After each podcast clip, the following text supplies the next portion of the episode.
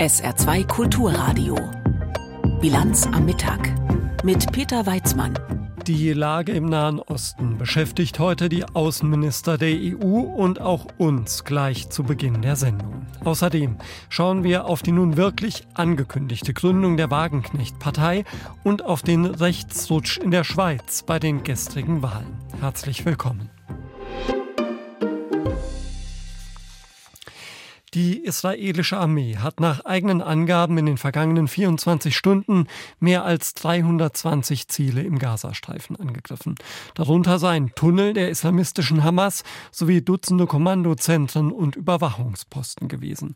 Insbesondere gehe es der Armee dabei um Infrastruktur, die eine Gefahr für Bodentruppen darstellen könnte. Die israelische Bodenoffensive steht ja noch aus, nachdem mehr als 1000 palästinensische Terroristen das Land vor gut zwei Wochen überfallen hatten. Derweil haben nun die ersten Hilfslieferungen für die Menschen in Gaza von Ägypten aus die Grenze passiert. Julio Segador.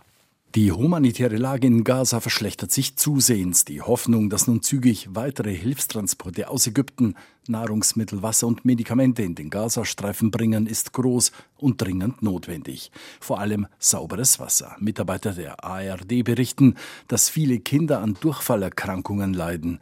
Das bestätigt auch Leo Kanz, der Leiter von Ärzte ohne Grenzen in Gaza. Wir haben viele, die an Durchfallerkrankungen leiden und der Durchfall kann für kleine Kinder tödlich sein. Es ist nicht etwas Kleines, es ist etwas, das schwerwiegende Folgen haben kann. Für Kinder oder ältere Menschen kann es tödlich sein. Doch ob heute weitere Lkw mit Hilfslieferungen über die Grenze rollen, ist noch völlig unklar. Gestern hatte es ein stundenlanges Hin und Her gegeben. Schließlich gaben die Israelis grünes Licht. Militärsprecher Daniel Hagari betont, dass es Israel ist, das am Ende über die Transporte entscheidet. Wir haben in den südlichen Gazastreifen 14 Lkw mit Wasser, Medizin und Lebensmittel reingelassen.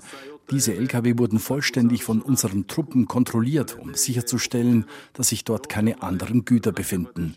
Zweck dieser humanitären Lieferungen ist es, dem UN-Palästinenser-Hilfswerk zu ermöglichen, das von uns vorgeschriebene Gebieten und die Bevölkerung, die dort zu Hunderttausenden hingezogen ist, zu halten. So können wir in den nächsten Kriegsphasen noch mehr Menschen dorthin schicken und ihnen dort eine Existenzgrundlage ermöglichen. In Gaza selbst rückt immer mehr auch die Logistik in den Vordergrund. Nach Angaben einer ARD-Mitarbeiterin in Khan Yunis wurde bisher von den Hilfslieferungen kaum etwas verteilt. Fast alles an Nahrungsmitteln, Wasser und Medikamenten sei in Depots gebracht worden, um dann weiterverteilt zu werden.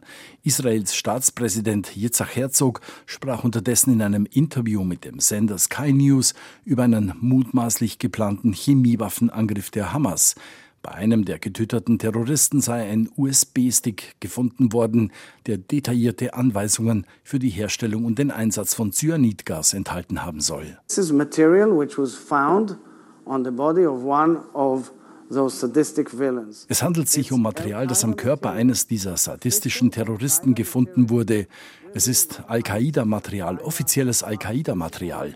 Und in diesem Material gab es Anweisungen, wie man chemische Waffen herstellt how to produce chemical weapons. Nach oben korrigiert worden ist derweil die Zahl der verschleppten Geiseln im Gazastreifen. Das israelische Militär nannte am Morgen die Zahl von 222 Personen, die im Gazastreifen in der Hand der Hamas vermutet werden. Deren Familien seien verständigt worden, so ein Militärsprecher. Über das Schicksal der Verschleppten weiß man hingegen immer noch so gut wie nichts. Julio Segador hat aus Tel Aviv berichtet. Die Lage in Israel und Gaza, sie ist heute das vorrangige Thema beim Treffen der EU-Außenminister in Luxemburg. Und die Beratungen, die dürften nicht nur wegen der Lage vor Ort kompliziert werden. Denn in der EU gibt es durchaus unterschiedliche Sichtweisen auf den Konflikt und unterschiedliche Meinungen zur Frage, was nun passieren müsste. Andreas Meyer-Feist. Ein Treffen zwischen Ratlosigkeit und Zorn. Ein kurzes Durchatmen in der hektischen Reisediplomatie. Das neue Stichwort heißt Waffenruhe. Außenministerin Annalena Baerbock ringt mit sich. Einerseits will sie israelischen Verteidigungsinteressen gerecht werden, andererseits aber auch der unschuldigen Zivilbevölkerung im Gazastreifen. Ja, es ist eine Quadratur des Kreises. Eine Waffenruhe, wie von einigen europäischen Regierungen gefordert, bringe wenig, sagt die Ministerin. Das zeige schon das Tauziehen um Hilfslieferungen für die Zivilbevölkerung im Gazastreifen. Und zugleich haben wir alle gesehen, dass der Terrorismus nonstop weitergeht, äh, dass weiterhin massiv Raketenangriffe auf Israel getätigt äh, werden. Die Außenministerinnen und Außenminister hoffen trotzdem, dass ein Flächenbrand in der Region verhindert werden kann. Bei einer israelischen Bodenoffensive ließe sich das nicht vermeiden, glauben viele, aber nicht alle. Wenn es um eine künftige Strategie in Nahost geht, die EU-Staaten sind weiter entfernt denn je von Geschlossenheit. Die Spannungen wurden schon bei den Statements vor Sitzungsbeginn deutlich. Deutschland, Österreich und Ungarn stehen fest hinter Israel und sehen den Gegenschlag Israels grundsätzlich als legitime Selbstverteidigung. Wie würden wir uns verhalten in Österreich, hätten wir einen solchen Terrorangriff auf österreichischen Staatsboden erlebt? Mit diesen Worten kritisierte Österreichs Außenminister Alexander Schallenberg die Haltung jener, die glauben, dass Israel seine Gegenoffensive stoppen soll. Auf der anderen Seite der EU-Außenbeauftragte Josep Borrell. Er kritisierte, dass Israels Angriffe vor allem die Zivilbevölkerung treffen würden. Und er fordert, wie auch Spanien, Irland und Belgien, eine humanitäre Waffenruhe angesichts der vielen zivilen Opfer auch im Gazastreifen. Also Einige EU-Staaten werfen Borrell jetzt vor, als Vermittler nicht mehr geeignet zu sein, weil er Israel vor den Kopf stoßen würde. Die EU auf der Suche nach dem richtigen Kurs zwischen zwei Polen. Die Richtung bisher den einen zu Israel freundlich, den anderen zu Palästinenser freundlich. Einen Königsweg gibt es nicht, glauben viele EU-Diplomaten. Bundesaußenministerin Baerbock warnte aber vor einem Weiter so im Streit, von dem andere profitieren. Es sei klar, dass der russische Präsident natürlich mit Blick auf die Situation im Nahen Osten gerade frohlockt. Genau deswegen schauen wir auf die Ukraine noch genauer. Auch die Ukraine-Hilfen sollen verstärkt werden. Aber auch hier gibt es in der EU unterschiedliche Akzente. In Luxemburg wird klar, die Konflikte lassen sich politisch kaum noch trennen. Es gibt weltweit verflochtene Interessen, die EU mittendrin. Gerade deshalb sei Geschlossenheit wichtig. Dieser Satz ist von allen Ministerinnen und Ministern zu hören. Es wird wohl ein schwieriger Weg für die Gemeinschaft. Andreas Meyer-Feist hat berichtet. Vernunft und Gerechtigkeit, das sind große Worte, die geradezu zum Philosophieren darüber einladen, was Vernunft und Gerechtigkeit eigentlich genau sind. Ein weites Feld. Politisch werden die Begriffe Vernunft und Gerechtigkeit seit heute in Anspruch genommen von Sarah Wagenknecht. Also seit heute auch offiziell, muss man sagen, denn wie längst erwartet hat Wagenknecht in Berlin verkündet, dass ein Verein, der den Slogan für Vernunft und Gerechtigkeit als Untertitel im Namen führt, eine Parteigründung vorbereiten soll. Und da wollen auch so viele Bundestagsabgeordnete der Linken mit dabei sein, dass die ihren Fraktionsstatus im Bundestag verlieren wird. Bianca Schwarz berichtet. Bündnis Sarah Wagenknecht, so heißt der Verein, dessen einziger Zweck es ist, eine Partei zu gründen. Das hat Sarah Wagenknecht am Vormittag bekannt gegeben und diesen Schritt mit der Politik der Bundesregierung begründet. Wir leben in einer Zeit weltpolitischer Krisen. Und ausgerechnet in dieser Zeit hat die Bundesrepublik die wohl schlechteste Regierung ihrer Geschichte. Eine Regierung, die planlos, kurzsichtig und in Teilen schlicht inkompetent auftritt und handelt. Mit Wagenknecht verlassen bis zu zehn weitere Abgeordnete die linken Fraktion im Bundestag. Dazu gehört auch die bisherige Fraktionschefin der Linken, Amira Mohamed Ali. Lange Zeit haben wir darum gekämpft, dass der Kurs der Parteiführung, der die Linke bundespolitisch in die Bedeutungslosigkeit geführt hat, dass dieser Kurs korrigiert wird. Mit der Wahl in Hessen ist die Linke aus dem letzten Parlament eines westdeutschen Flächenlandes geflogen. Und dass nicht einmal dadurch ein Umdenken der Parteiführung begonnen hat, sondern stattdessen weiter die Verantwortung Sarah Wagenknecht zugeschoben wurde. Das hat uns gezeigt, dass der Zeitpunkt jetzt gekommen ist, die Linke zu verlassen. Politikwissenschaftler sagen der Wagenknecht-Partei bei einer Bundestagswahl aus dem Stand bis zu 15 Prozent voraus. Diese Stimmen könnten in erster Linie von bisherigen AfD-Wählern kommen.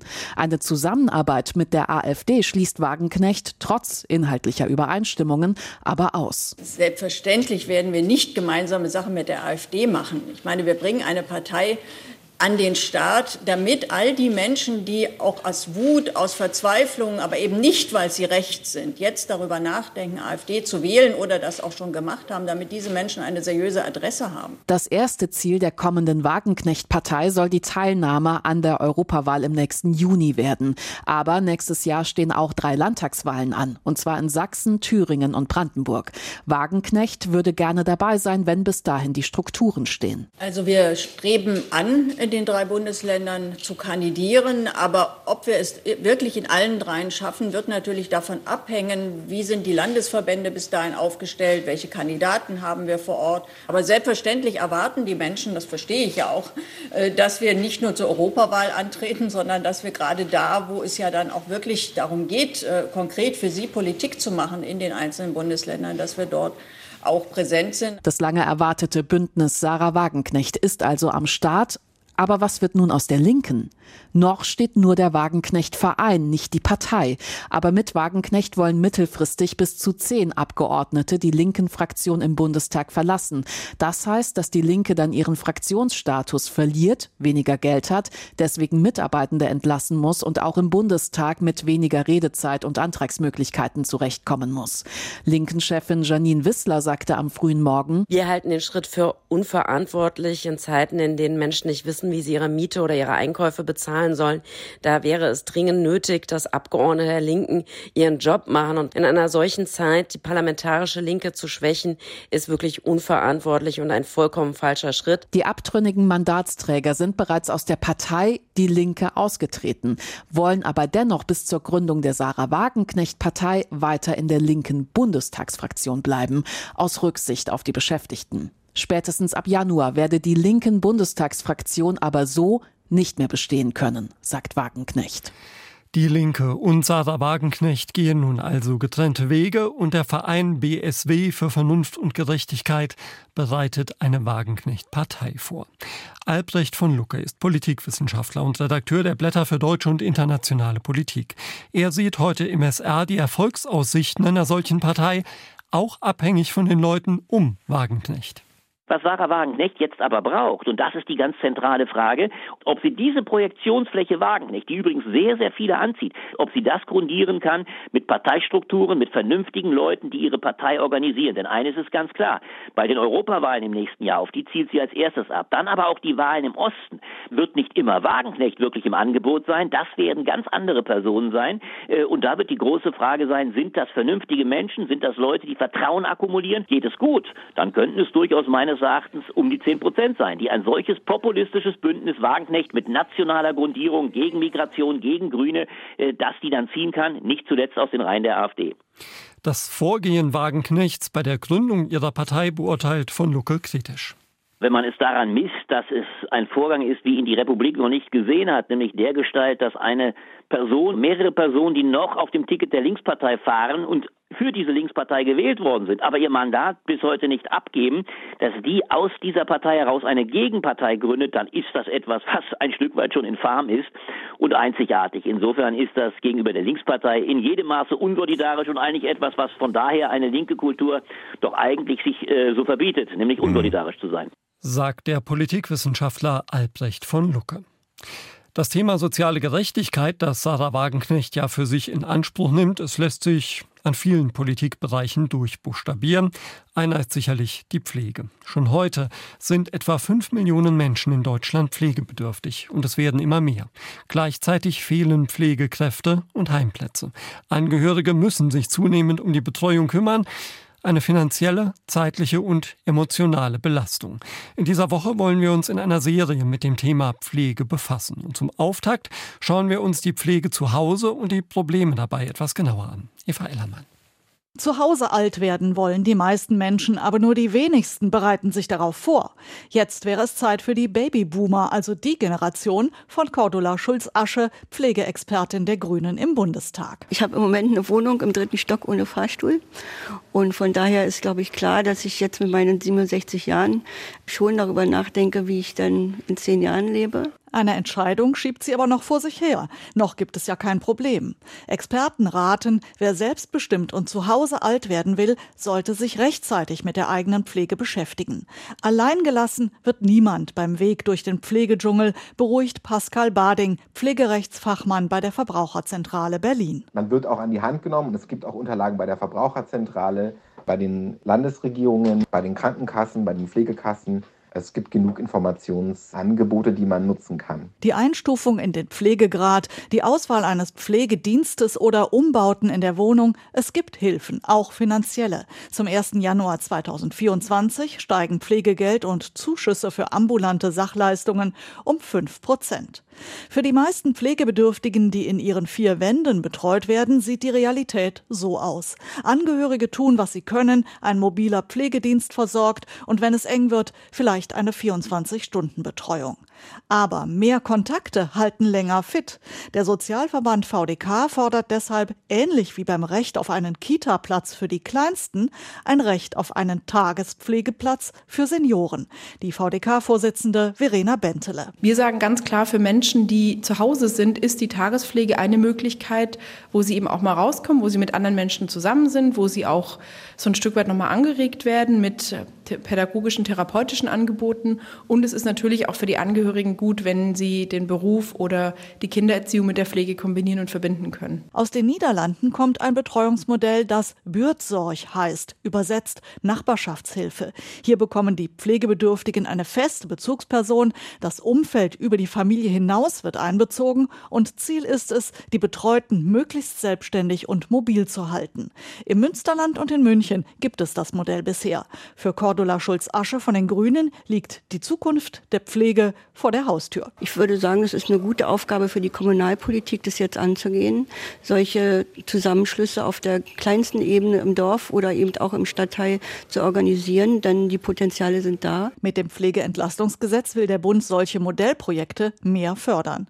Für Verena Benteler vom VDK muss der Fokus der Pflege neu gedacht werden. Ich wünsche mir ganz klar, dass die Pflege zu Hause wirklich das politische Thema der Zukunft wird, weil wir für alle Menschen in der Einrichtung weder die Kapazitäten haben, noch ist es der Wunsch der meisten Menschen. Denn mehr als 80 Prozent der Pflegebedürftigen werden schon jetzt in ihrem Zuhause versorgt. Und auch in Zukunft wollen die meisten Menschen genau da alt werden. Eva Ellermann mit dem Auftakt unserer Serie zum Thema Pflege, diese Woche hier in der Bilanz am Mittag auf SA2 Kulturradio. Die Wahlen in der Schweiz und in Argentinien beschäftigen uns gleich noch. Jetzt gibt's erstmal Wichtiges in Kürze mit Tanja Philipp Muser. Die IG Metall wird erstmals in ihrer Geschichte von einer Frau geführt. Auf dem Gewerkschaftstag in Frankfurt wählten die Delegierten die 55-jährige bisherige Vizechefin Christiane Benner für vier Jahre zur ersten Vorsitzenden. Die IG Metall hat rund 2,2 Millionen Mitglieder und ist damit die größte deutsche Gewerkschaft. 80 Prozent der Mitglieder sind Männer. Benner will sich unter anderem für einen Industriestrompreis einsetzen, außerdem für Lohngleichheit zwischen Männern und Frauen sowie gegen Rechtspopulismus. Für die Präsidentenwahl an der Universität des Saarlandes gibt es nur noch einen Kandidaten. Das hat die Uni dem SR bestätigt. Demnach hat die Leipziger Professorin Rosemarie Beck ihre Bewerbung zurückgezogen. Beck wurde am vergangenen Freitag zur Rektorin der Hochschule Karlsruhe gewählt.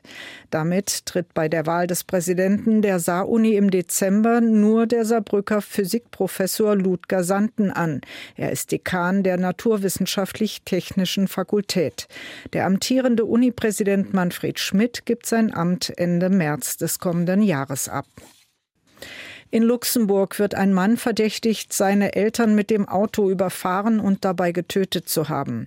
Der Polizei war gestern Abend zunächst ein tragischer Unfall mit zwei Fußgängern auf einem Feldweg gemeldet worden. Eines der Opfer starb noch vor Ort, das andere wenig später im Krankenhaus. Der Fahrer wurde anschließend in der Gemeinde Grobuval festgenommen. Die Staatsanwaltschaft leitete ein Verfahren wegen Totschlags ein. Die Schweizer Demokratie, die ist ja in vielfacher Hinsicht eine Besonderheit in Europa und in der Welt. als da wären die sehr starken Elemente direkter Demokratie oder vor allem die Konkordanz, die dazu führt, dass eigentlich immer eine ganz große Koalition regiert. Entscheidend ist aber auch in der Schweiz am Ende oft das Parlament und das haben die Schweizerinnen und Schweizer gestern neu gewählt. Und Wahlsieger ist die Partei, der die AfD in Deutschland seit Jahren nacheifert, die SVP, die Schweizerische Volkspartei. Katrin Hondel.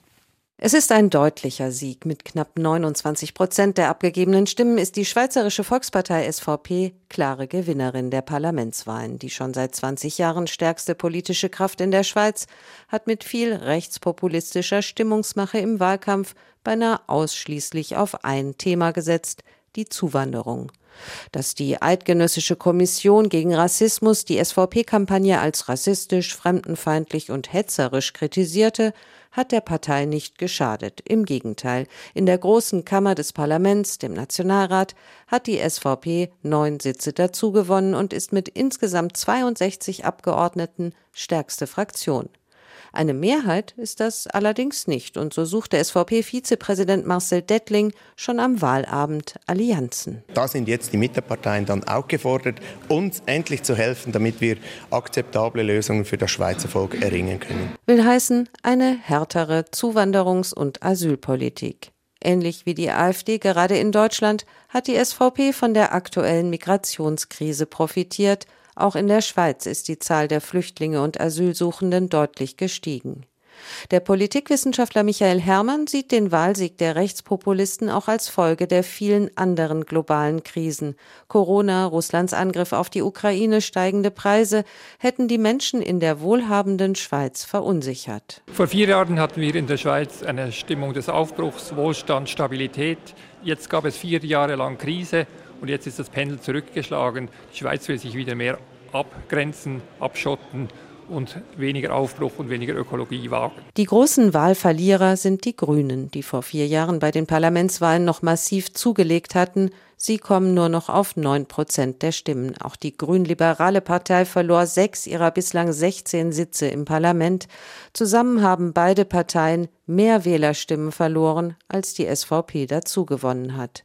Leichte Zugewinne gab es für die Sozialdemokratische Partei SP, die sich mit gut 18 Prozent der Stimmen landesweit als zweitstärkste Kraft in der Schweiz behauptet hat.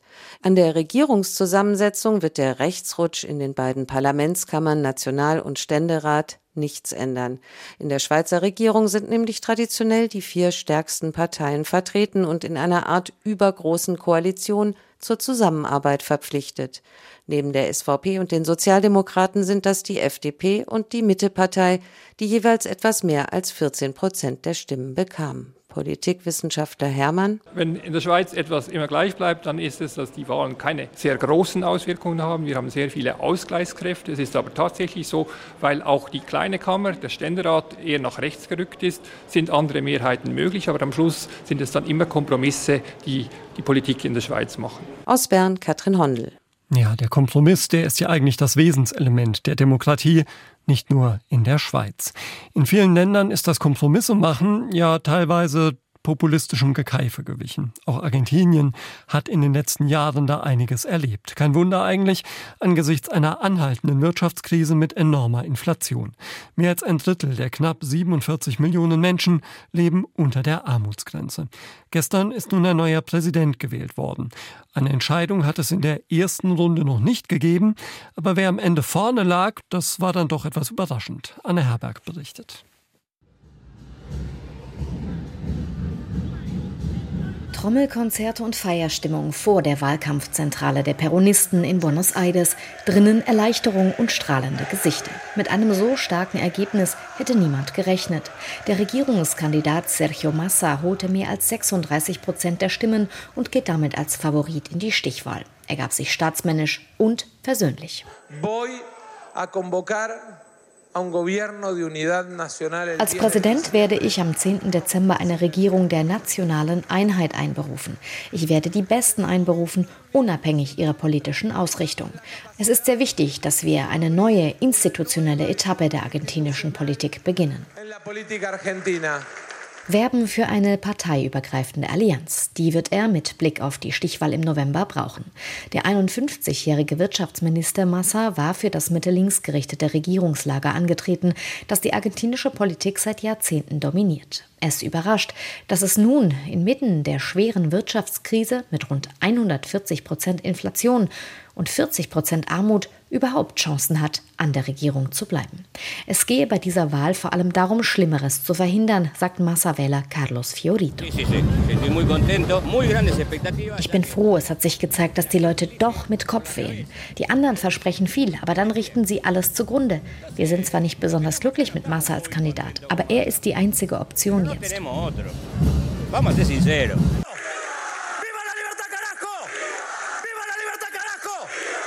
Es lebe die Freiheit, verdammt. Kampfschrei des eigentlichen Favoriten bei dieser Wahl, der libertäre Populist Javier Milei, Bewunderer von Trump und Bolsonaro. Ihm gelang es, sich als Kandidat der Wütenden und Desillusionierten zu präsentieren, mit dem Versprechen, mit der elitären und parasitären Politikerkaste aufzuräumen und den aufgeblähten Staatsapparat zu zersägen.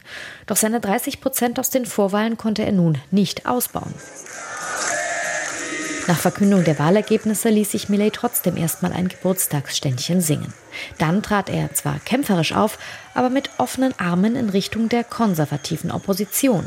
Deren Kandidatin Patricia Bullrich war mit 23 Prozent auf dem dritten Platz gelandet. Im Wahlkampf hatte sie Millet als Billigmarke beschimpft. Nun gemäßigtere Töne. Dies sei ein historischer Tag, so Millet, denn zwei Drittel der Argentinier hätten für den Wandel gestimmt. Wenn wir alle, die einen Wandel wollen, nicht zusammenarbeiten, dann werden Sie sich dieses Land unter den Nagel reißen und unser Leben zerstören. Weniger klar bisher die Signale aus dem konservativen Lager. Es gilt jedoch als offenes Geheimnis, dass deren Anführer, der konservative Ex-Präsident Mauricio Macri bereits in Gesprächen mit Javier Milei steht und damit auch, dass der libertäre Populist durchaus bereit ist, zumindest mit einem Teil der von ihm so verhassten Politikerkaste gemeinsame Sache zu machen. Das Szenario für die Stichwahl im November scheint erneut völlig offen. Anne Herberg hat berichtet und wir schauen noch auf das Wetter im Saarland. Im Laufe des Nachmittags setzt Regen ein. Am Abend regnet es dann mitunter kräftig. Die Höchstwerte liegen heute bei 10 bis 13 Grad. Bis Mitternacht klingt der Regen dann etwas ab. Tiefstwerte nachts zwischen 11 und 8 Grad. Morgen am Dienstag zunächst dicht bewölkt und hier und da Regen. Am Nachmittag von Frankreich her freundliche Abschnitte und meist trocken. Höchstwerte morgen 12 bis 15 Grad.